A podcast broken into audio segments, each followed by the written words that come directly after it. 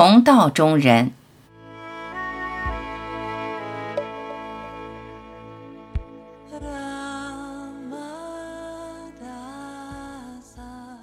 进入庄子的世界，进入佛陀的世界，进入上师的世界，进入马哈拉吉的世界，进入老子的世界，进入一切圣人的世界。这一生就专注于圣人之道，接受道的力量，呼吸道的气息，进入道的轨迹。除了安住其中，没什么可担忧。此生就这样安住，不断摄入，直到完全融合。这个世界没什么吸引我的，我就像一件行旅，随业力运送，没太多想法。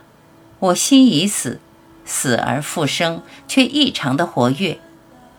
生命如此富足丰盈，别无他求。不要劝诫。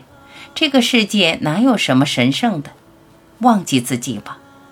再伟大的自我都是局限的。高尚道德的标签被自我利用，道貌岸然、甜蜜的说辞只会离真相越来越遥远。人的一生必须与道结缘，道的力量注入心中，生命截然不同，你就不会心心念念响应尘世。心中有道理，人的存在就是一具躯壳。没有朋友，只有心中的道友。不必相识，不必交流，不必相处。身在不同时空，依然遥相呼应，情投意合，心心相印。道力注入心中的人，便是真正的同道中人。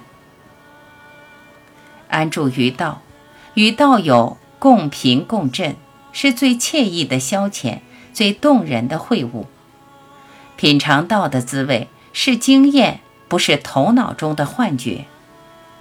一旦道力摄入心中，你就有了道心，你就有力量承接花花世界的诱惑，化解世间的疾苦。道力入心，你对道的信心如磐石般坚固。谁也动摇不了你圆满的皈依，你的皈依就是道的护佑。